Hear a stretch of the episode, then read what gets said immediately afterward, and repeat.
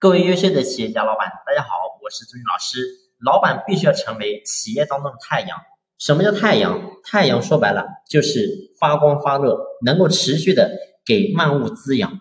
所以在企业当中，任何一个企业，不管是在什么阶段，即使是没有疫情的发生，我想呢，我们经营企业也会遇到很多的坎坷和困难，也会遇到很多的竞争和挑战。所以，当我们遇到这些问题的时候，你是抱着一个什么样的心态去面对呢？所以这就决定了我们企业到底能不能做好。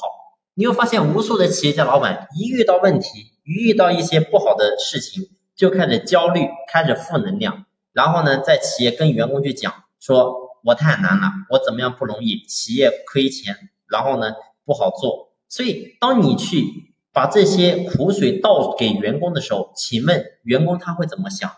所以你会发现，你完全把员工的信心全部给浇灭了。我想讲的是，作为一个老板，你永远记住，在企业当中，你必须时时刻刻都是正能量，你时时刻刻都是能够给到员工温暖，给到员工呵护，而不是说今天你给员工就泼冷水。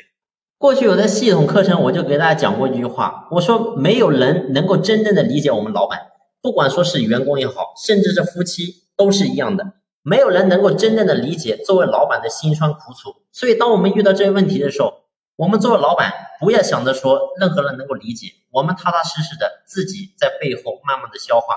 留给员工、留给企业的永远都是正面的、积极向上的、温暖的。只有这样的话，员工才能够在你身上看到希望、看到光，而企业即使面临再大的问题，我们才能够有希望